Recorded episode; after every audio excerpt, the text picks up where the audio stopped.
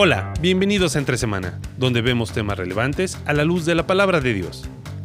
Aprendimos en el episodio anterior que Génesis capítulo 1 y 2 enseñan que hombre y mujer somos equipo. Sin embargo, es muy común hablar de roles cuando hablamos de hombres y mujeres. ¿Es correcto hablar de ello? ¿Enseña la Biblia sobre esto? ¿Estos roles hacen a nuestra identidad? Acompañemos a Alex y a Marcelo para hablar sobre este interesante tema, aquí en Entre Semana. Siguiendo nuestra serie de peras y manzanas, hoy vamos a estar hablando acerca de esta cuestión de roles o funciones. Eh, vamos a, ahora, an- antes de, de entrar al tema, tenemos Ajá. que definirlo porque estuvimos buscando las definiciones. Sí. eh, y- y El diccionario no nos el- ayudó mucho. Sí, el diccionario define rol como eh, Función. Entonces, pero como aquí ha- hacemos lo que queramos, vamos a definirlo nosotros. Sí, Un rol, vamos a definirlo como algo, como un papel, pensando en una obra, ¿no? Sí. Tú tienes el papel o el rol de eh, tal personaje, ¿no? Y después, una función es algo más dinámico. es, es dinámico, ajá. Es tu lugar dentro del equipo para eh, alcanzar un fin común, un fin Sí, común, ajá, exactamente. Correcto. Y esa Entonces, función tiene ciertos parámetros, pero como es dinámica, porque la vida es dinámica, nos vamos adaptando. Quizás una analogía interesante puede ser eh, lo que decías tú, un rol se usa más quizás para el teatro, ¿no? Ajá. Entonces, esto es lo que ya está predeterminado para ti. Este es tu rol, por lo tanto, o sea, nadie, nadie se sale, a no ser que sea un- una improvisación en teatro, nadie se sale de su, de su rol, de su papel. Exacto, ahí está la obra de Romeo y Julieta. Entonces- Eh, Julieta no, no está lista, pero Romeo tiene que salir y tiene que decir lo que tiene que decir. O sea, no, no, no, va, no va a empezar a tomar el, el rol de Julieta. Exacto. Pero cuando hablamos de función, quizás lo llevamos al deporte. Eh, cualquier deporte colectivo, fútbol, um, tenis. eh, pienso en, en- en fútbol por, por la masividad. Y, y en, en un equipo de fútbol. eh, no es que el, el rol de lateral es eh, me quedo acá, en- tengo que correr por la orilla de la cancha y, y no me toca hacer nada más. Correcto, O sea, el centro tiene, tiene la, la rodilla mala y, y no puede correr tanto, pero no, pues, eso fue. No, E- ese es tu rol, claro. Todo el equipo va a perder. Exacto. Si tú Hay- no ayudas eh, y cumplas, o sea, te, te metas un poco para, para ayudar a las personas que quizás Claro. están teniendo problemas con su desempeño. Y hay funciones específicas, pero, pero no es que. O sea, si no hubiese función, todos van detrás de la- del balón. Lo que suele pasar en, una- en un partido eh, amateur en cualquier lugar. Pero en equipos profesionales hay funciones asignadas, pero como es dinámico, de repente, oye, se van complementando. Si uno no es por X o Y alguna una situación, mira, se van supliendo funciones. Entendido esos dos conceptos, ¿qué piensas que sería lo mejor usar cuando hablamos de masculinidad, de feminidad, de hombre-mujer? Eh, ¿Hay un rol asignado al hombre? ¿Hay un rol asignado a la mujer? ¿O más bien hay una función dada a un hombre, una función dada a la mujer? Podríamos hablar de masculinidad bíblica, feminidad bíblica, porque ese es un tema muy de moda hoy. Mira, y, y hay libros, hay movimientos, hay con- concilio, ¿es la palabra? Concilio, Creo que consejo. sí, consejo, consejo eh, de masculinidad y feminidad bíblica. Eh, Hay quienes quieren escapar de la masculinidad y feminidad bíblica. Y dicen- También fue un libro. hay, hay un libro recuperándose de la, de la masculinidad Ajá, sí. y feminidad bíblica. Am, ¿Por dónde va? Ok, a ver. Comencemos con el reconocimiento de que las personas son diferentes. Sí. ¿no? O sea, en, en- en todo sentido, aún, o sea, independiente de género. 1 Corintios 12, 5 dice, hay diversidad de ministerios, pero el Señor es el mismo. Hay diversidad de operaciones, pero el mismo Dios es el que hace las cosas en todos. Entonces, no, no estamos, o sea, ni- yo creo que nadie que estudie la Biblia seriamente eh, llegaría a la conclusión de que todos deberíamos estar haciendo lo mismo y somos todos iguales Exacto. y no hay ninguna diferencia. No, porque, porque la Biblia no nos sostiene. Ahora, en cuanto al tema de hombres y mujeres, ahí es donde sí tenemos que desmenuzar, porque eh, podríamos haber grabado eh, el, el pre-podcast. Eh, estuvo muy interesante, casi eh, hubo un quiebre. en este- en este, ahora se va a llamar entre eh, el de Alex y semana el mío. Pero, a ver, de alguna manera lo que hablamos hoy es complemento a lo de la semana pasada, ¿no? Que hablamos de, de este concepto de sentido de equipo y que Génesis 1 y 2 eh, no tiene la evidencia exegética para decir, ah, mira, eh, este fue superior a este. Ambos fueron creados a imagen de Dios, a ambos le fue delegada el eh, gobernar, ¿no? el señorear sobre la creación. Pero sentido de equipo no implica que que hacemos exactamente lo mismo. Por eso, eh, aviso, no somos ni complementarios ni igualitarios, no, nos encasillen en, los preconceptos que ya están definidos, como lo dijimos en el episodio anterior, porque creo que eso, eso es lo que nos, a veces las personas, ah, bueno, entonces tú eres igualitario, por lo tanto, crees todo esto. No, o sea, defender la igualdad de hombre y mujer en cuanto a su esencia no significa que no somos capaces de ver lo que la biología claramente nos muestra, por ejemplo, que somos absolutamente distintos. Y lo que la Biblia, antes que la biología, lo que la Biblia nos muestra. Porque nos dice, no dice, eh, creo hombre y hombre, no, creo hombre y mujer, varón y hembra los creo. O sea, hay, una distinción que, tenemos que eh, ser capaces de ver. Ser capaces de ver y también celebrar. Totalmente. Porque hay veces donde eh, se ve la diferencia y em, lo, quieren, quieren dar eso como una evidencia de, que algo anda mal. Sí. Eh, por ejemplo, eh, esto es más a nivel societal, pero eh, hay un gran debate acerca de el pago que, o sea, lo, que dan las mujeres y lo que dan los hombres en, cuanto a pago. Dicen, no, porque a, la mujer le dan 70 centavos por cada dólar que, gana el hombre. Ok, bueno. la manera en que hicieron ese estudio estuvo mal buscaron eh, un montón de, trabajos, buscaron cuánto ganan los hombres eh, y después cuánto ganan las mujeres y sacaron el promedio. Entonces, sí, el promedio para los hombres es un, dólar para cada 70 centavos. Entonces hay una diferencia más o menos del 30%. Lo que no tomaron en cuenta son las decisiones individuales claro. que van tomando eh, Hombres y mujeres. Cada hombre, cada mujer. Jordan Peterson, por ejemplo, habla, mucho de esto. Dice, oye, o sea, tú piensas que está mal eh, esto que, los hombres, de, que la mayoría de los, eh, ejecutivos, los CEOs, son hombres, eh, dice, ¿tú, ¿tú quisieras ser CEO? O sea, trabajar 16 horas al día durante años y siempre ser el culpable de todos los problemas que tiene. Dice, el, hombre, de cierta forma, tiene, o sea, esa testosterona que tiene como algo natural de su propia biología, le le dio la posibilidad de poder aguantar ese trancazo, entonces se ve reflejado. Entonces, bueno, me, fui, yo sé, me fui por las ramas, pero a lo que voy es, no necesariamente porque hay una diferencia significa que algo está mal. Bueno, quizás ahí hay un punto muy importante. Yo creo que mucho de esto de peras y, manzanas, de roles, funciones, feminidad, masculinidad, se ve con los lentes eh, de la experiencia. Sí. Entonces es lo que viste como normalidad, o aún lo que, entre comillas, quizás, no entre comillas, quizás lo que eh, sufriste o padeciste por el simple hecho de ser hombre o ser mujer. Y hoy tiene que ser, porque hay, hay círculos que te miran feo por el simple hecho de ser hombre, mm. y hay círculos donde te miran feo por el simple hecho de ser mujer. Entonces, es más, eh, lo que decías de la economía, si realmente las empresas nunca van a perder. Así que si pagaran menos a las mujeres, eh, obvio, un montón de mujeres, un montón de mujeres y, se acabó el, mismo trabajo. Exacto. Entonces, creo que tenemos que ser capaces de celebrar las diferencias. Porque cuando hablamos de diferencias, la Biblia habla de diferencias. y, si bien quizás no habla mucho, pero sí habla de diferencias. Ok. hablemos acerca de esto, de, la pregunta, ¿no? ¿Roles o funciones? Porque un rol, como dijimos, es eh, nosotros lo definimos, como algo estático, como algo que te tocó, este es tu papel. Sí. Em, y, perdón, y puedo agregar algo, y, ah, tu, no tu desempeño, tampoco hablar de tu identidad, tu fin en la vida es desempeñar ese papel. Vas a ser pleno o plena cuando desempeñes ese rol.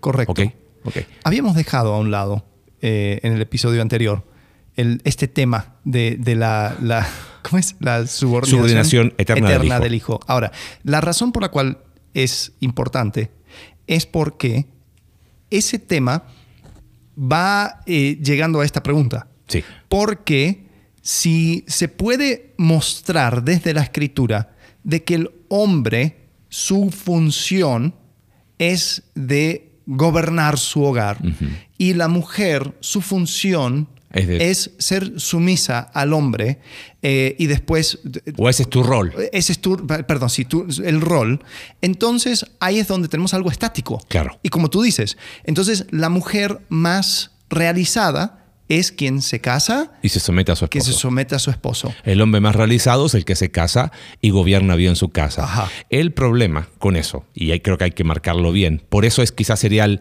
el primer eh, en contra de usar el concepto de rol. Y tiene que ver con qué hacemos con los solteros. Uno. Ajá. Dos, ¿qué hacemos con Jesús? Estoy hablando del ser humano. Porque Sí. El, eh, el- eh, el ser humano más ser humano de toda la historia, Jesucristo, Fue soltero. No, gobernó bien su casa. Exacto, porque no estuvo casado. Ajá. Entonces, y creo que muchas veces cuando hablamos de rol, si vemos, vamos a dar ejemplo de matrimonios y de familia, eh, usar rol para hablar, esto es lo estático, tu, tu plenitud la vas a encontrar ahí, eh, va en contra aún de la, de la simple observación. ¿Qué hacemos con los que no son casados? Número uno. Número dos, eh, ¿inclinaríamos entonces más al uso de la palabra función más que rol? Pensando en que es dinámico. Ajá. Yo, yo diría que sí, porque permite que el fin sea un hogar que, o sea, donde se trabaja en equipo, donde Cristo sea glorificado. Sí. Ahora, eso hay, hay, hay maneras tradicionales de hacerlo, hay maneras no tradicionales de hacerlo, eh, y, y no necesariamente eh, uno es mejor que el otro, eh, y, y podemos, o sea, siempre y cuando estemos trabajando en equipo, celebrar ese, ese Sí. desempeño. Ahora, pregunta. ¿Vamos a la Biblia y después vamos a biología, a sociedad o vamos al revés? Ok, eh, Y dejemos el tema sabroso para el final. Vamos a la Biblia. Eh, Sepan que vamos a. El próximo episodio vamos a hablar acerca de los pasajes que generalmente Ajá. usan, que tienen. ti- O sea, sí, eh, son, tienen algunas controversias. La mujer calle, en la iglesia, en la Prohíbo que enseñe. Ajá, correcto. Eh, incluso, bueno, eh, Efesios capítulo 5 es una, una muy común, pero, pero igual, o sea, lo tenemos que mencionar porque eh, ahí está. Sí. Entonces, sí, comencemos con la Biblia. Ok, hablemos de funciones. Generalmente se toma el pasaje de Efesios 5, 21 en adelante, como el, el- el pasaje eh, fundamental para hablar de, entre comillas, de roles, que obviamente ya dijimos no estamos muy de acuerdo con esa expresión. Eh, ¿Hasta dónde podemos llevar Efesios 5, del 21 al 32, como una explicación de funciones? Eh, ¿Está hablando precisamente de funciones o está hablando más de la actitud en un equipo, en este equipo llamado matrimonio? Yo, yo creo que tiene que ver con una actitud. Eh, ahora, hay algunas cosas que hay que tomar en cuenta. ¿no? Primero, versículo 21, lo, comenzamos el, el pasaje, algunos comienzan el pasaje desde el 22, pero yo creo que de- comienza del 21 porque dice, sométanse unos a otros en el temor de Cristo. Ahora, yo creo que esta es la clave para todo el pasaje, porque es decir, eh, unos a otros se van a ir trabajando en equipo, sometiéndose, considerando al otro como más importante, no a causa de algo intrínseco que tiene que ver con eh, mi, mi rol, no a causa de la eterna subordinación del hijo. Eh, Bueno, eh, ya, ya que lo tiraste, explícalo. Hay, que- hay un concepto teológico que se ha derramado mucha tinta y nosotros no nos vamos a. O sea, no vamos a zanjar la discusión eh, sobre hasta dónde es la Trinidad el reflejo de lo que pasa en el matrimonio o en, la, en, la- en- en hombre, relación hombre-mujer, ¿no? Entonces, como el hijo se somete al padre, que es lo que uno ve en los evangelios, bueno, pero eso fue durante su encarnación o fue siempre. Entonces, mucho- los defensores de este concepto dicen, bueno, fue siempre. Por lo tanto, O sea, eh, el hijo siempre fue sujeto al padre. sujeto al padre. Este, entonces, ahora vamos a hablar un poquito de esa distinción, pero se busca ver eso para decir, ah, mira, entonces, en tu rol, eh, tu rol es ser sumisa. Tu rol es la sumisión. Lo escuché hace poquito. En una, no sé si era en una predicación o en un podcast, que decía, bueno, pero es que el rol de la mujer es ser sumisa. Digo, no, qué, qué error conceptual. ¿Cómo, ¿Cómo va a ser su rol ser sumisa? Cuando Efesios 5:21 nos está enseñando que la actitud de ambos es el mutuo, someti- mutuo sometimiento En Por- el temor de Cristo. en el temor de Cristo. ¿no? Eh, porque claro que nos sometemos, eso es parte esencial de la vida. Estamos siempre sujetos a personas que están en autoridad, ¿no? Eh, creo que cuando eh, eliminamos este, este concepto de, someternos mutuamente, eh, eso lo que está diciendo es por definición, esto es un equipo. Nos vamos a someter el uno al otro. Ahora, volviendo a Efesios, quizás para entender un poquito Efesios hay que ver un poquito de contexto, ¿no? Hablábamos eso antes de concepto de pater familia, que ¿cómo era la familia romana en aquel tiempo? Familia romana era dirigido por el hombre. Eh, el hombre tenía la autoridad final. Eh, cuando un niño nacía, incluso la, la- la- la partera ponía el bebé a los pies del hombre Hmm. de la familia y si él, o sea, dependía eh, si lo iban a, a aceptar a la familia, si el hombre lo, eh, lo cargaba o no. Si no lo quería, decía, mira, la verdad, no tenemos, no tenemos las finanzas para, para tener otro hijo, no, no podemos, no sé, o, o el bebé está deforme o tiene algún problema, eh, no lo levantaba. Y lo dejaban Wow. ahí y, y quedó expuesto. Y los nueve meses que lo cargó la mamá, lo siento, no lo vamos a tener. Entonces, eso era la autoridad del pater familias. En, en- creo que cuando era la, la República Romana, el pater familias tenía la autoridad de matar a sus hijos. Sí. O sea, ya, ya grandes, ¿no? Sí, aparece en la República de Platón. Inclusive, si, habían, si eran deformes, eh, los podían eliminar. Eh, si tenían algún tipo de enfermedad, los podían eliminar sin ningún problema. Pero aún si tenía como 15 años y se ponía Sí. bien jocoso. o sea, También. también. Adiós. Entonces, o sea, no, esto era la sociedad en la cual ellos. eh, se escribe esto. Se escribe también en una sociedad donde Pablo está llegando con ideas eh, diferentes.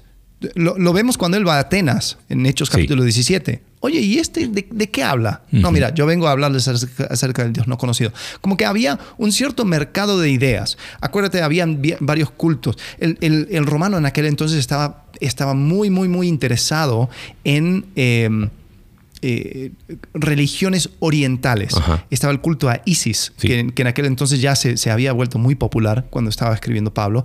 Estaba el culto a Cibele, que viene, que viene de, de- de Galacia, eh, y que los hombres, eh, en- o sea, eran los sacerdotes, y en un cierto tipo de éxtasis se castraban en honor a esta diosa Cibele. Entonces ellos se conocían como los Gali y ellos iban a Roma. Entonces era, era muy interesante, era como, oh, y, y- y andan cambiando los roles de, de hombre, de mujer, y qué es esto. Y, y entonces había una, una cierta, un cierto interés, pero también mucha sospecha. La, la gente no, no querían, no querían eh, religiones raras.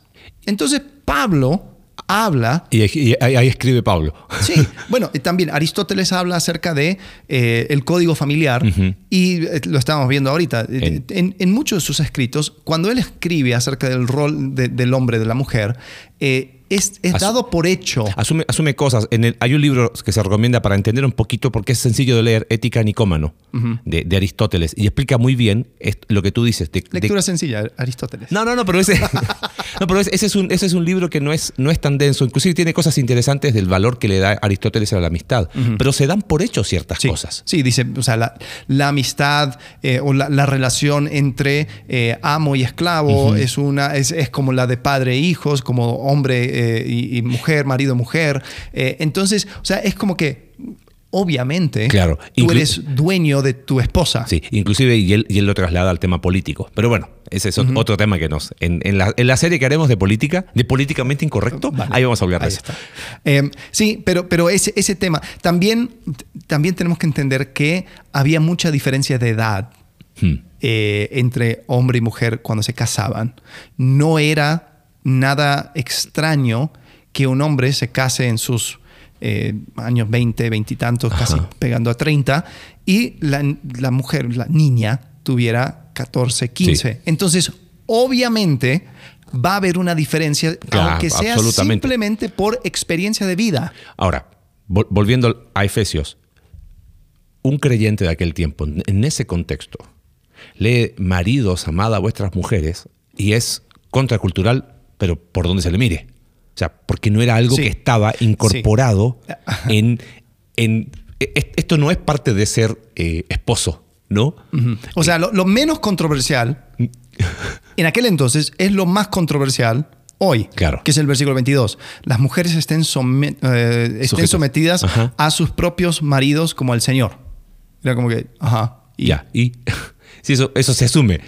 Pero cuando Pablo lo describe, ahí es donde empieza a haber Claro. controversia. Porque el marido es cabeza de la mujer, así como Cristo es cabeza de la iglesia, el mismo Salvador del cuerpo, pero así como la, la iglesia está sujeta a Cristo, también las mujeres deben estarlo a sus maridos en todo. Maridos, amen a sus mujeres, así como Cristo amó la iglesia y se dio él mismo por ella. Hmm. Entonces, eso, esa era la controversia. Espérate, ¿cómo que?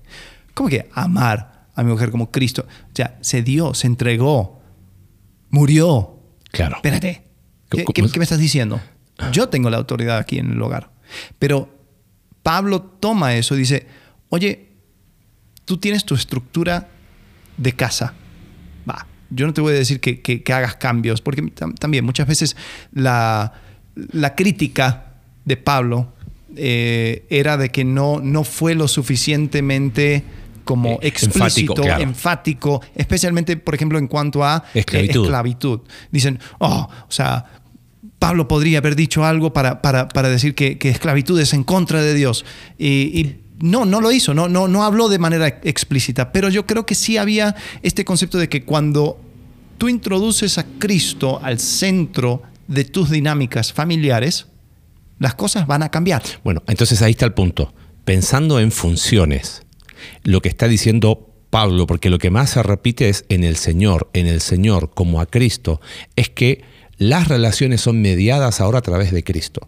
Y creo que este, este concepto no solamente aplica a matrimonio, aplica a cualquier tipo de relación. Sí. Eh, Filemón, eh, la carta a Filemón, lo que está enseñando es eso, porque era tu esclavo. Perfecto. ¿Sabes qué? Ahora la relación que tiene está mediada por Cristo. Estamos sobre eso. ¿no? Eh, las amistades están modeladas y mediadas a través de Cristo. La relación padre-hijo, hijo a padre, mediadas y modeladas a través de Cristo. Tengo una cita aquí de Dallas Willard, creo que aplica muy bien, dice, otra forma de decirlo es que entre quienes viven como alumnos de Jesús no existen las relaciones que omitan la presencia y acción de Jesús. Eso es fundamental. Porque no, no, es que mi rol es este, espérate, y, y dejas a Jesús de lado.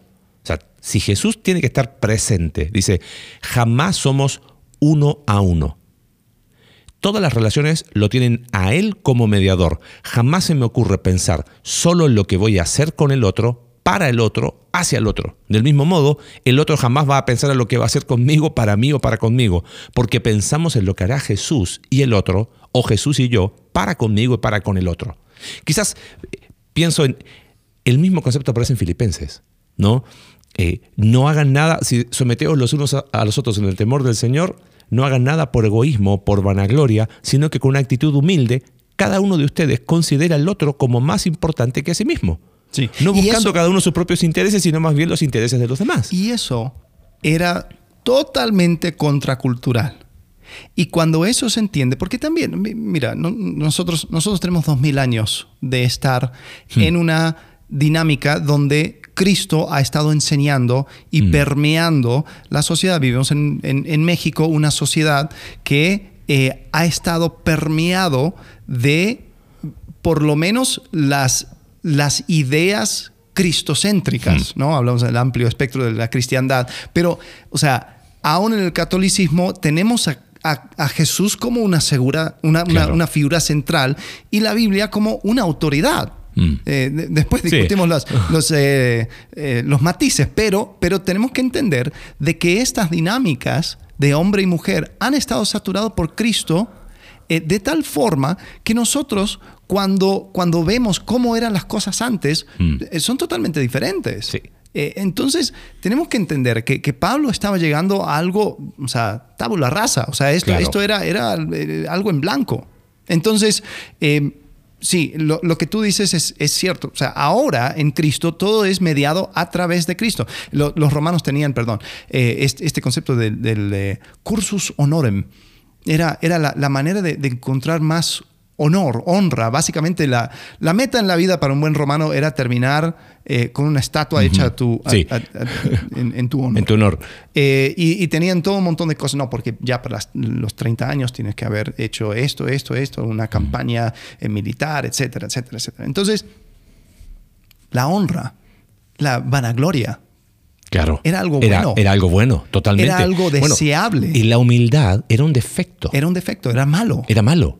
Entonces, eh, cuando uno entiende eso y, y vuelves a leer eh, Filipenses capítulo 2, te dije, ¿qué, qué pasa aquí? Ajá. Entonces, lo que podemos observar es que Pablo reconoce la diferenciación, reconoce que hay funciones distintas, pero ahora vamos a estar mediados por Cristo y eso es lo que nos da un sentido de equipo superior. Entonces, más que quizás hablar de un rol eh, predestinado desde antes de la fundación del mundo, es vas a tener una función que corresponde, ya sea que estés soltero, tus relaciones van a ser mediadas por Cristo.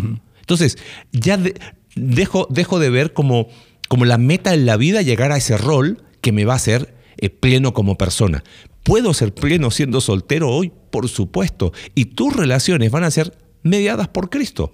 ¿no? Lo mismo que hombre-mujer, eh, que es lo que está hablando Pablo en, en- en Efesios que, capítulo 5. Ahora, me gustaría quizás, no sé si ahora hablamos de subordinación del hijo o simplemente mencionamos los otros elementos porque creo que ahí hay algo muy consistente.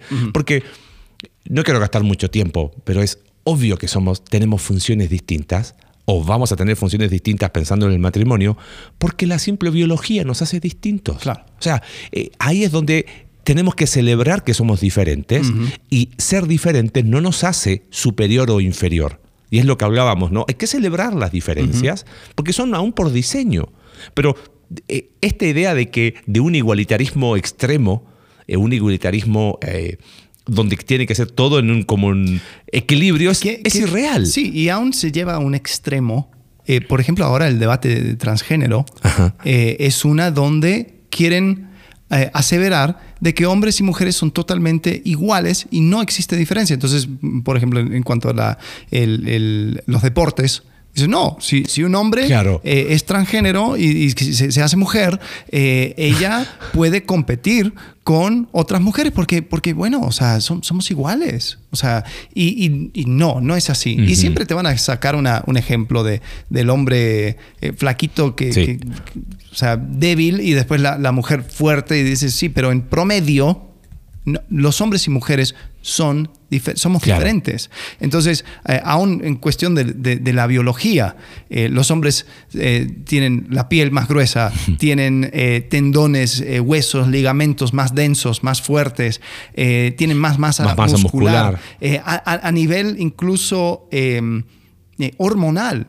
los, los hombres, las mujeres, o sea, Dicen por eso que los hombres son tan simples, porque tienen una sola hormona, ¿no? Exacto. sí, o sea, las mujeres tienen la capacidad de eh, sustentar vida dentro de su propio cuerpo Bueno. y aún alimentar a esa nueva vida con su propio cuerpo. Entonces, ¿por qué hablamos de función?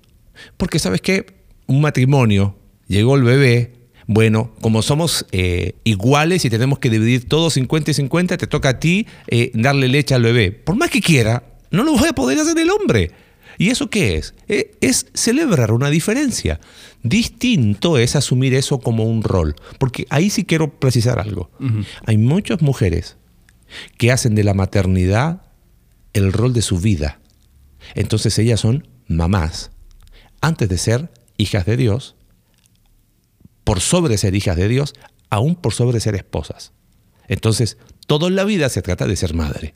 Todo en la vida gira en torno ahí. Y yo creo, ¿de dónde se alimenta? Quizás se alimenta de una idea que tiene que ver con el rol. Que tú como mujer fuiste creada para ser, o sea, claro, bien incorporado como parte de tus funciones. Pero si la tienes o no la tienes, no, no te cambia nada, no vas a ser incompleta. Muchas veces eh, hice el mal chiste de, en, en el instituto bíblico a los solteros pobres, ¿no? Yo estudié casado en el instituto, bueno, muchachos incompletos, váyanse. Pero qué mal, porque un, un soltero no está incompleto, está completo en Cristo. Pero te das cuenta cuando hacemos, hablamos de rol, eh, pensando en esto, celebremos la diferencia. El hombre, por más que quiera darle leche al bebé, no lo va a poder hacer, pero una cosa es celebrar las diferencias y otra cosa es hacer de las diferencias tu esencia. Y cuando usamos la palabra rol, creo que la línea es súper delgada para hacer de ese rol la esencia de mi vida. No sé si has Claro. visto, o sea, ejemplos, tenemos un montón de personas que, que, lamentablemente llega un momento en que se les acabó la maternidad, por ejemplo, y se les acaba la vida. y, y- y entrar en crisis por eso. Entonces, creo que es, eh, la biología nos muestra algo que tenemos que celebrarlo porque Dios lo hizo así. Pero eso no significa que ahí está mi esencia. Correcto. Sí, sí. Y, después del lado del hombre, hay, hay veces donde hacen de, de la provisión eh, su, Su rol. Y después tiene una discapacidad, tiene que estar descansando en casa, tiene un- algún problema y, y se viene abajo una depresión tremenda porque no puedo proveer para mi familia. Se Pero tu esposa está ayudándote, está trabajando, no hay problema, todo va a estar bien. No, no, no, no, No, no. no. Es que mi esencia, tu esencia, Exacto. ¿cuál? Sí. Y, y- y creo que cuando se distorsiona este, esta cuestión de rol, es cuando, sí, o sea, Ay. nuestra propia identidad queda impactada y nosotros no podemos pensar de que tu, em, tu identidad en, en- en su totalidad depende de tu género. Sí. Y, y ahí está el punto. Y creo que eso es lo que apuntaba Pablo en Gálatas capítulo 3. Tu identidad no está vinculada a tu género. Ajá. Ahora, algunos, los igualitarios extremistas, toman eh, Gálatas capítulo 3, verso 28, para decir, ves, aquí no hay hombre, mujer, ni esclavo, ni libre. Pero, pero ese no es el punto. No es el punto ni el uno ni el otro. Ahora, eh, pensando en, en- eh, Ya después quizás sería interesante eh, ver cuando las funciones se distorsionan. Pero una de las formas eh, teológicas de justificar esto de roles es que eh, en la Trinidad son los tres iguales, pero tienen funciones distintas. Y ahí se habla lo que tenemos eh, atragantado desde la semana pasada, la subordinación eterna del Hijo. ¿Cuál es el argumento, si lo podemos resumir en un concepto, de los que quieren usar la Trinidad como el espejo para hacer de esto de roles tu esencia? Básicamente lo que dicen es que como puede existir una igualdad de esencia con una, eh, una jerarquía, o sea, como que como estoy, soy- estoy debajo, pero no soy menos. Claro. Entonces dicen, ¿ves? La Trinidad, eso existe, entonces en tu hogar eso también existe. Tu mujer no eres menos, pero estás debajo de, estás, eres subordinada, subordinada, Subordinada. a. Entonces, o sea, como que la Trinidad es un ejemplo eh, celestial Mm. de eh, la familia. Sí, y eso es, usan unos lenguajes súper complicados. To- toman mucho de Agustín, porque Agustín escribió un, tratado de, no sé cómo se dice en latín, de Trinitate, algo así. Inclusive eh, este Agustín tenía categorías bien, o sea, era como, todo quería sistematizar, entonces hablaba de eh, acciones intratrinitarias y extratrinitarias, ad intra, ad extra, algo así. Entonces, lo, que dicen es, puertas adentro, la eternidad, son todos iguales. Entonces, le llaman a eso eh, igualdad ontológica. ¿Ok? O sea, en su esencia, eso es el ese concepto de ontología, igualdad ontológica. Pero en las actividades extra, o sea, hacia afuera de la Trinidad, hay una eh, eh, economía eh, funcional. O sea, hay, un, hay unas no son, como somos distintos, funcionamos, tenemos una, una función o una, una economía distinta y ahí viene la diferencia. El problema es que se llega a versículos donde dice, bueno, pero el Hijo dice que se sujetó al Padre. Ok, entonces la pregunta es, ¿se sujetó en la encarnación o se sujetó siempre? Lo, lo más loco es que con los mismos versículos, aún citando a Agustín, los teólogos que están de acuerdo con la subordinación eterna toman los mismos versículos y los que dicen que no toman los mismos. O sea, es como Oh, que wow. al final yo quiero buscar cómo, cómo, lo, cómo lo justifico. Y, y- y la verdad, esas son cosas esotéricas que Queremos meternos donde... Mira, o sea, e- eso de, de- de la Trinidad puertas adentro, no estás. Es imposible. Ni, ni tú No, ni yo. no. No, no, estamos. Hay tres asientos y están muy bien ocupados. Exacto. Entonces, eh, si bien la Biblia habla acerca, hay algunas cosas donde podemos decir, oh, mira, interesante, y podemos tener esa, esa discusión, está bien. Mi problema es cuando se usa eso para algo práctico dentro de o sea, la dinámica familiar. O sea, porque, Y ahí por está el ejemplo, punto. si nosotros queremos hacer todo un episodio acerca de si Adán y Eva tuvieron ombligos Ombligo. o no, Hagámoslo. Hagámoslo, sí, sería muy, muy divertido decir, no, porque, porque la mente del Eterno. Tenemos que tener un, un episodio, eh, episodio bizarro. Adán y Eva tenían ombligo. Todas las preguntas que no, no, no, no, no, no importan. Eh, y, ojo, o sea, está bien, pode- podemos hablar. Mm. El problema es cuando yo digo a una persona, ¿ves? A causa de esta conclusión al que llegué, que tiene que ver con un, sustento bíblico bastante dudosa, eh, yo te voy a decir que es bíblico, mujer, que tú te sometas a mí. Sí. A causa de la subordinación eterna del Hijo. Y como tiene palabras grandes, a, las personas las puedo destellar con, con mi conocimiento oh. teológico. Bueno, y el punto es este. Se ha tomado y ha tomado supremacía este argumento eh, hacemos un poco de historia. A fines de los años 70 hubo un libro ahí que habló de, roles de hombres y mujeres y hasta fines de los 80, a principios de los 90 se, creó este Consejo para la Masculinidad y la Feminidad Bíblica con Wayne Grudem a la cabeza, eh, Ware y bueno, Piper también ahí. Eh, y uno de los argumentos que se usan es este.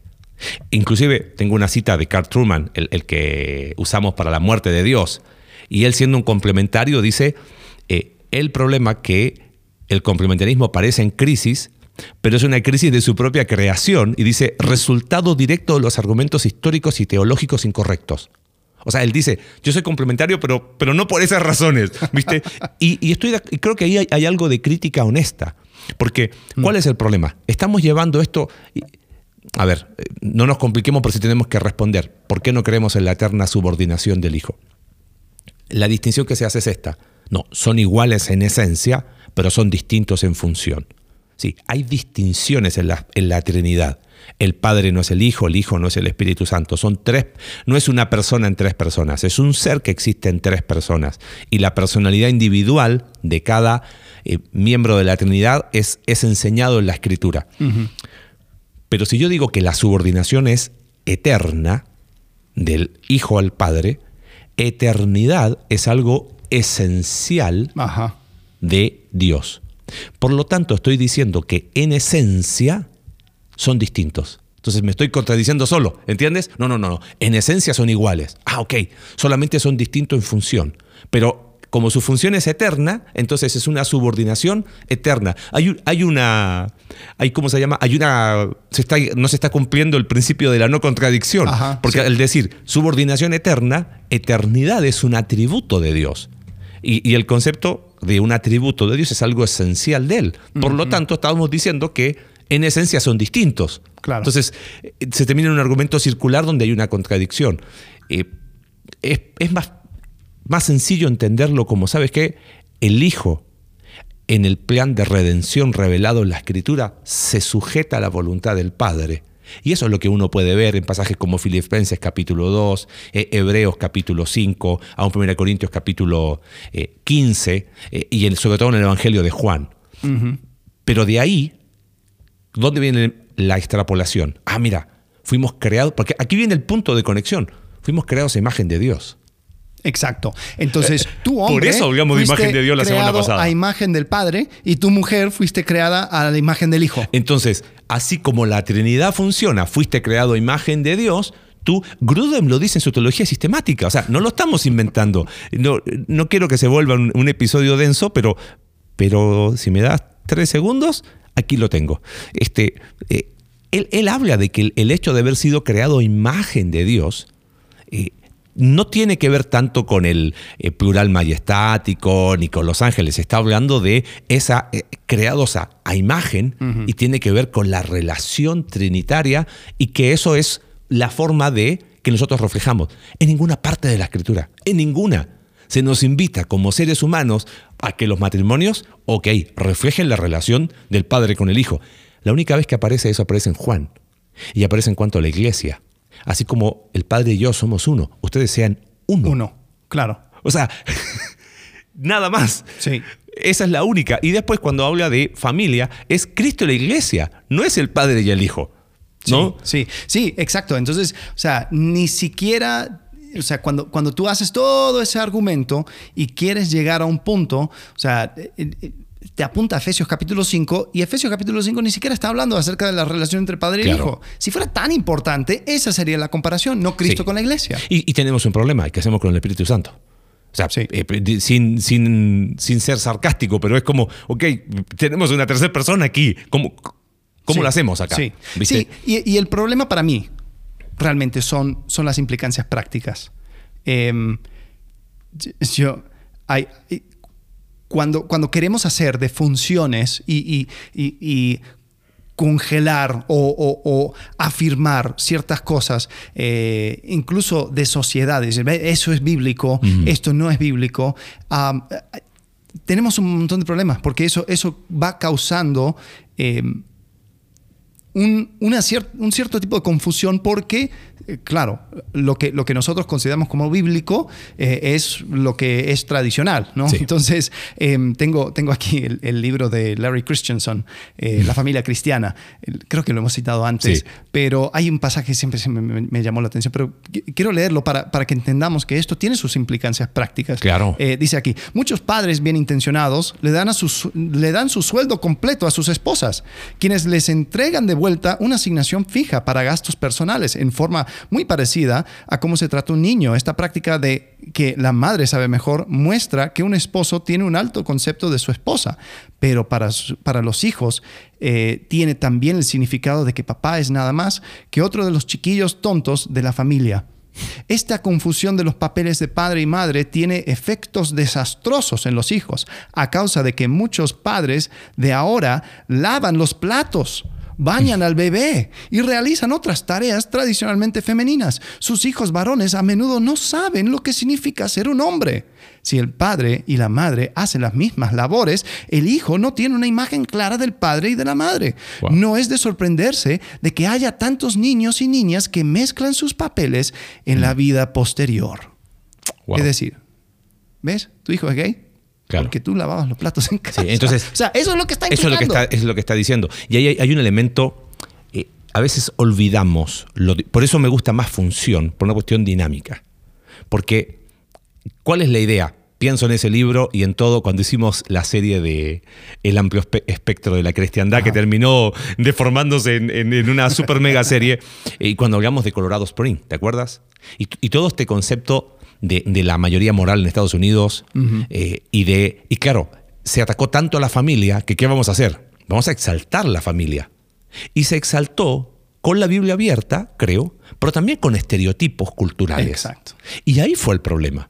Y, y- y se terminó igualando el estereotipo cultural con lo que la Biblia enseña. El tema es que como la Biblia no se trata, no es un manual de eh, eh, funciones del hombre. Ah, espérate, capítulo tanto, eh, apartado tanto. No, no funciona la Biblia. Si la Biblia es una historia, es la historia de Dios y tiene entretejido principios para nosotros, pero no es, no es la enciclopedia de la vida para decir, ah, función tanto, ah, te toca ver, ah, te, te- te casaste, espérate, te van aquí, tó- tómate Efesios capítulo 5, ¿no? Cada ocho horas. No, no funciona de esa manera.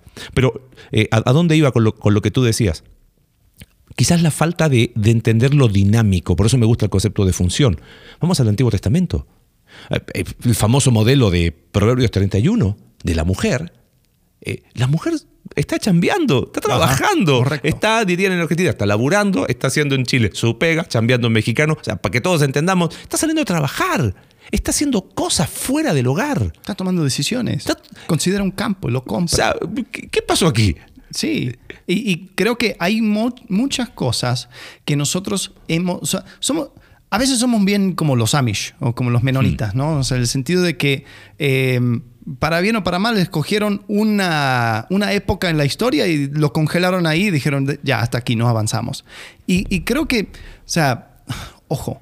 Y, y ahora, ahora quiero hablar acerca de, de- de- de cuestiones prácticas, ¿no? Claro. Eh, porque, porque a veces también en este debate nos perdemos, nos perdemos mucho en... Sí, eh, va- vamos a lo práctico, ¿no? sí. O sea, ¿qué, me llevo? Exacto. ¿Hay funciones o no hay funciones? Sí los hay. Sí. Sí los hay. hay, hay diferencias. Hay que celebrar las diferencias. Claro. Porque, la- porque cuando tú celebras las diferencias, haces un mejor equipo. Pienso en eh, un, un equipo de fútbol. Si tienes un hombre eh, alto, flaco, eh, que corre como el viento, pues Ponelo. ponle de, delantero. Si tienes un, un tipo bajito, pero, pero construido como un tanque, pues ponlo de, de- de- de defensa. O sea, no, no tratas de, negar lo natural. El mejor jugador del mundo hoy, Messi, no lo vas a poner de arquero. O sea, Exacto. porque por más que quiera, es que, pero es el mejor. Pero no, van a perder porque no va a llegar al arco. O sea, es, es chico, ¿no? Eh, estás hablando en contra. No, no estoy hablando en contra de Messi. Estoy celebrando las diferencias y que él tiene la característica de poder jugar en un lugar y ahí rinde. Exacto. Entonces, eh, pensando en esas distorsiones, ¿qué, qué son las cosas que suele suceder cuando no entendemos esto de función? Cuando no entendemos. Claro. O sea, eh, pienso en, ok, eh, somos iguales y no hay funciones. No, no, no, espérame. Somos iguales y hay funciones, hay diferencias que vamos a celebrar. Eh, yo siento que a veces eh, detrás del no reconocer funciones es como que hay hombres y mujeres que no quieren cumplir, asumir su responsabilidad, ¿entiendes? O sea, es como tienes responsabilidades que son solo tuyas. Pienso en esto.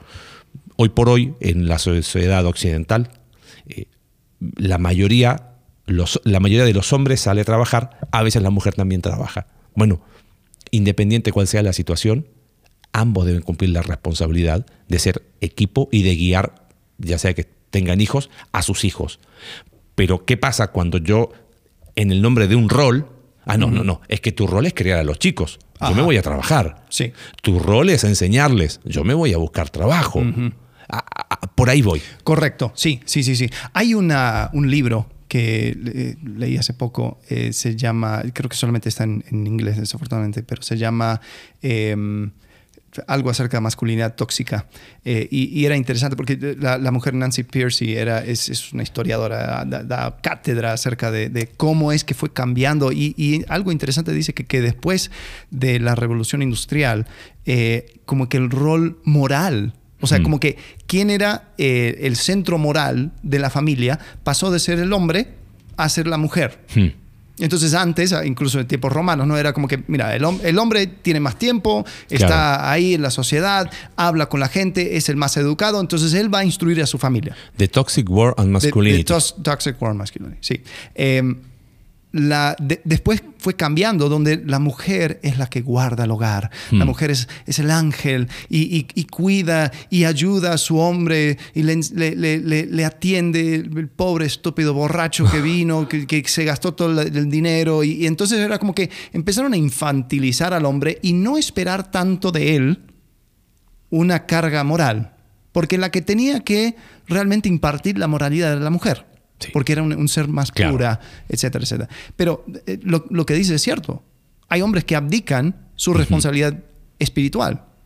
Hay mujeres que desde el otro lado también abdican Claro. su responsabilidad espiritual porque dicen, es que yo no debería ser. Sí, sí, pero, pero tu relación es con Cristo. Sí. Ah, pero, Hombre, pero, pero mi esposo, lo que decíamos, pero mi esposo es el sacerdote del hogar. Ajá, sí. Ya ahí, pero eh, creo que cuando se empieza a abdicar la responsabilidad, se empieza a erosionar el sentido de equipo. Por lo tanto, lo que surge van a ser los problemas, entre comillas, a veces irreconciliables de una pareja. Exacto. Y, y todo partió por abdicar la responsabilidad. Y creo que. eh, y, y- y- y responsabilidad nunca es 50 y 50, que es, es- es lo que nos quiere vender el, eh, igualitarismo. Esto es 100 y 100. Y celebramos las diferencias entendiendo que, que hay diferencias que, que son porque son.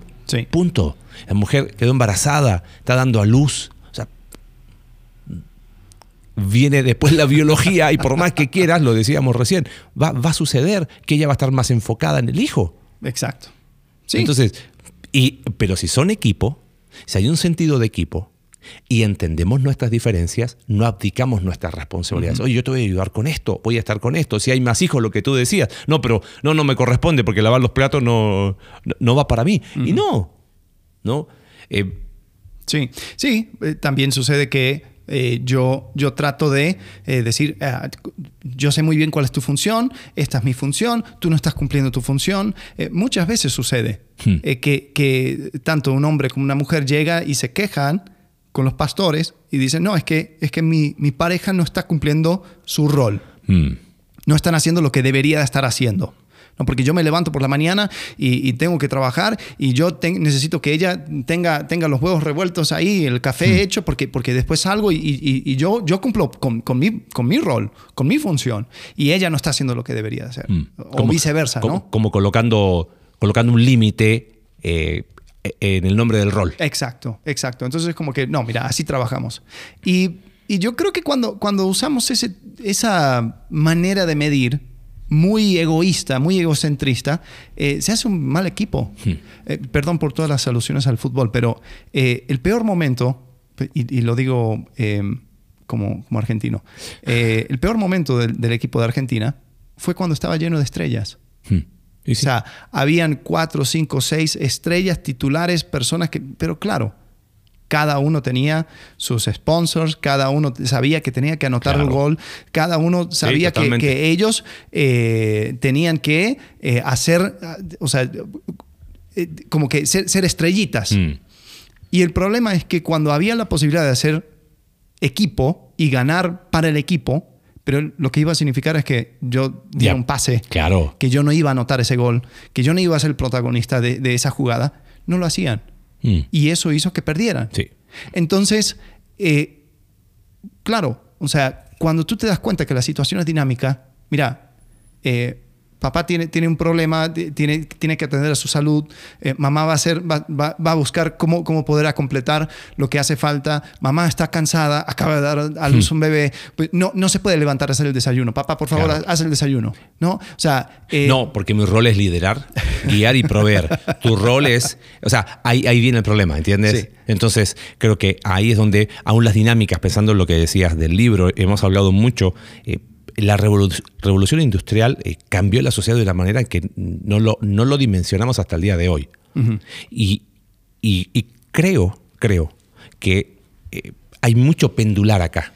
O sea, de, de la, del estereotipo masculino que presentaba el libro, que eh, la cita que hiciste de, de Christensen, a, al otro estereotipo, equidad. Sí. Y, se, y se exige la equidad. ¿No? Entonces, como yo estuve tres horas, ahora te toca tres horas a ti. Como yo le cambié el pañal una vez, a ti te toca el pañal otra vez. Como tú hiciste esto tres veces, ahora, o sea, yo lo hice tres veces, tú lo vas a hacer tres veces. Y, y hay una idea donde si no está esa equidad, entonces viene la distorsión. Pero eso es en contra de, otra vez, de un sentido de equipo. Quitemos el, el- el fútbol. Tú ves los seis jugadores de vóley, no ves haciendo lo mismo.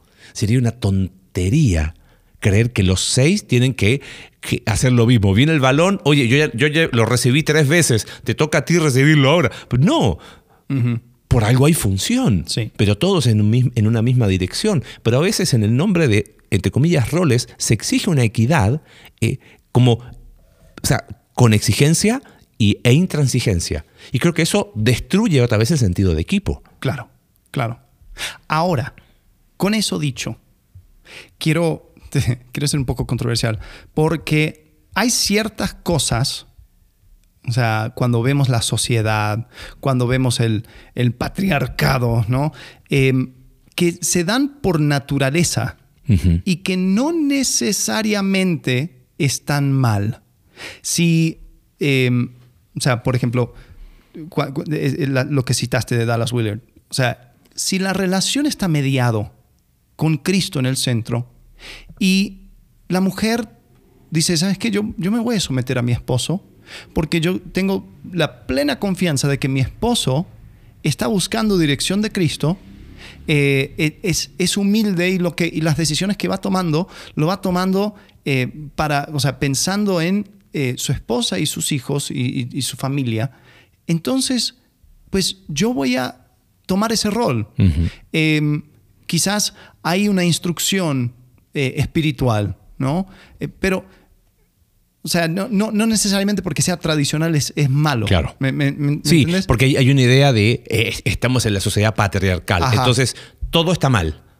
Y, hay, y- y la, en la cultura de la cancelación, ver una, una esposa diciendo, no, yo confío en mi esposo en sus decisiones, es como, ¿qué? ¿Te lavaron el cerebro? Claro.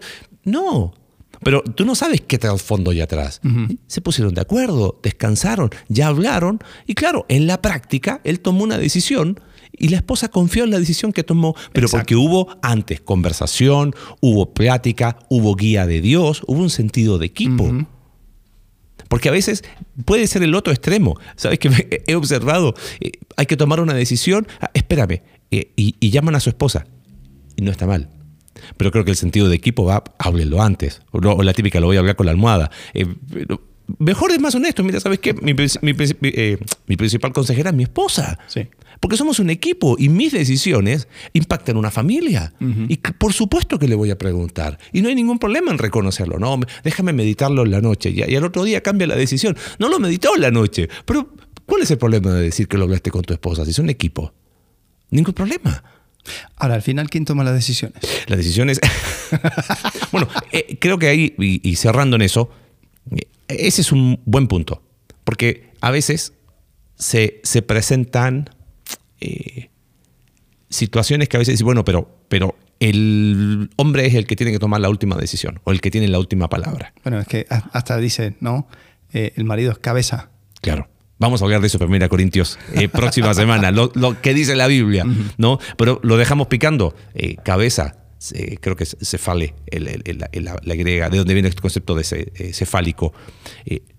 En, el, en el uso del griego de aquel tiempo, no se usaba para líder, tenía otro concepto, pero lo dejamos picando para, para la próxima semana. Está bien, pero la, la- la pregunta original.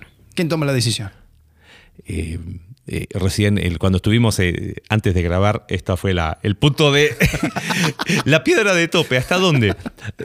A ver, dar mi opinión muy personal. Creo que cuando hay un matrimonio que funciona, cuando hay un sentido de equipo, no hay ningún problema si él toma una decisión considerando eh, qué piensa la esposa, considerando el beneficio de ambos y sobre todo sometiéndose a Cristo. Porque el, el punto de Efesios capítulo 5 es someteos los unos a los otros en el temor de Dios. Entonces, yo creo, es una opinión muy personal, que el hombre no tiene la última palabra por el hecho de ser hombre. El hombre va a tener la última palabra sometiéndose a Cristo. Porque, y eso no significa, ah, entonces, si, si no se somete a Cristo, entonces la mujer no se somete. Es que no va por ese punto. Yo creo que el- eh, hemo- hacemos preguntas eh, capciosas para justificar eh, mi rebeldía, para justificar que yo no, yo quiero que la cosa se haga a mi manera. Yo quiero que él, en el fondo, me obedezca y que haga lo que yo quiero. ¿no?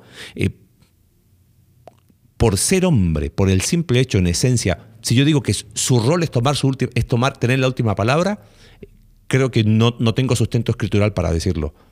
Pero si ese hombre, puesto por Dios, eh, para aún biológicamente cuidar, proveer, eh, liderar el hogar, toma una última, toma la última palabra, la toma porque está sometido a Cristo, considerando a su esposa, pero no por el simple hecho de ser hombre. Hey, yo como soy el hombre acá, tengo la última palabra.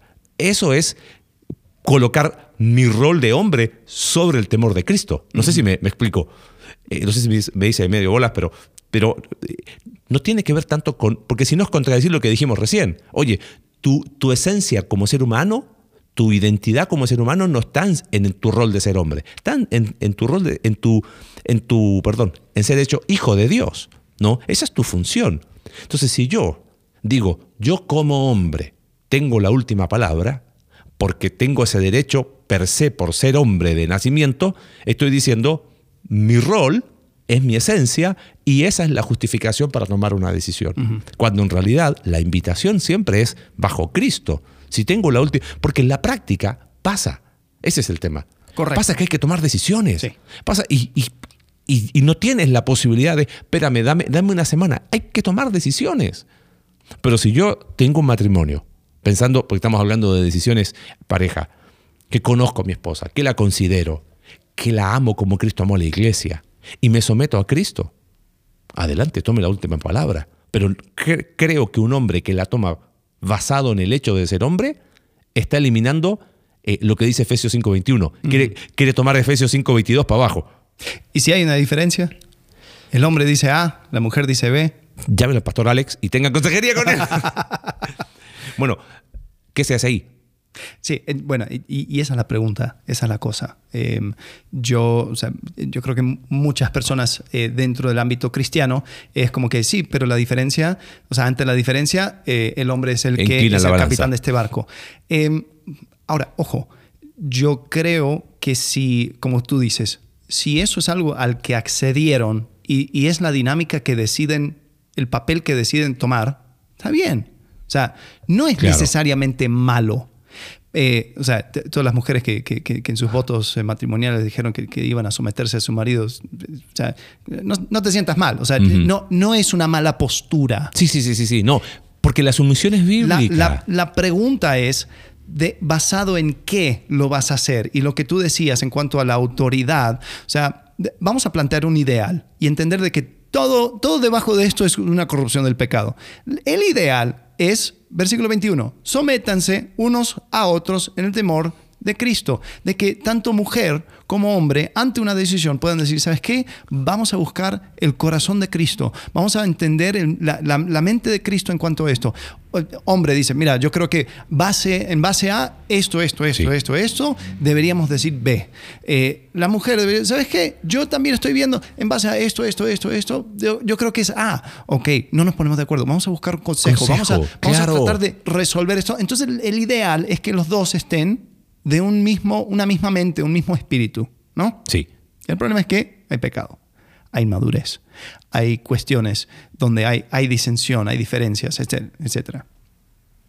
¿Qué haces cuando como mujer tú o sea, dices, mira, yo no tengo, por ejemplo, el eh, poder adquisitivo, el- el- yo, no, yo, yo no, no estoy ganando lo que eh, debería ganar si es que quisiera tomar mi propio rumbo en cuanto a esto. Entonces me siento sujeta Claro. a mi marido.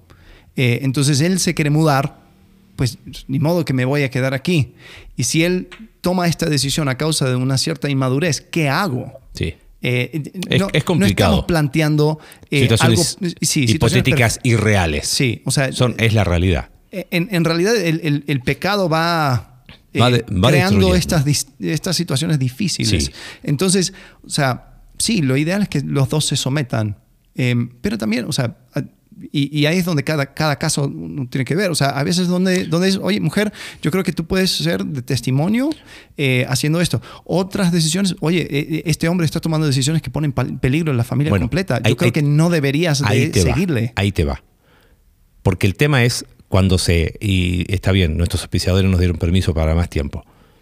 Creo que la, el concepto de sumisión distorsionado ha dado lugar a, a- a perfiles extremos donde eh, sumisión ciega y los hijos destruidos y ella es que yo me tengo que someter a mi esposo. No, tú eres tú tú eres quien tiene que con amor y en, ese mutuo sometimiento a Cristo decirle, ¿sabes qué? Lo que, lo que tú estás proponiendo para nuestra familia nos va a destruir por esto. Pero no porque a, mí no me parece. Es que eh, mm, no me gusta el, no sé, eh, tengo mis amigas acá y son de toda la vida y nos quedamos juntas y hicimos un pacto de niñas que nunca nos íbamos a mover del barrio. Pero no. O sea, en el mundo en que vivimos hoy, las dinámicas migratorias, pensando en ese ejemplo, es espante todos los días. Pero si tiene que ver con, oye, estamos yendo a un lugar, estamos viendo esto, la edad de nuestros hijos, hay un montón de cosas que, ¿sabes qué? El- corremos peligro con esto. Ahora, ¿nos jugamos? Sí. Pero, ¿cuál es el otro lado? Que en el nombre de la sumisión hay mujeres que han sido abusadas, hay mujeres que han sido violentadas, hay pastores que han exigido a sus a, a congregantes de sus iglesias que en el nombre de la sumisión eh, acepten a cualquier tipo de pecado. Eh, fue un escándalo en Estados Unidos, hace un par de años atrás, videos de pastor famoso ahí en California pidiéndole a una mujer, habiendo su esposo abusado de sus propios hijos y habiendo la justicia. Bueno, dado- eso, eso no había salido de la luz. Bueno, todavía. Sí, pero, Pero pero era- sí lo que estaba sobre la mesa se sabía era que él creo que creo que la, la- la golpeaba. la golpeaba. Pero no, pero había, él, ella dijo, sospecho que Ajá, sí. hay abusos en mis hijos. Y le dijo, no, porque tú tienes que someterte.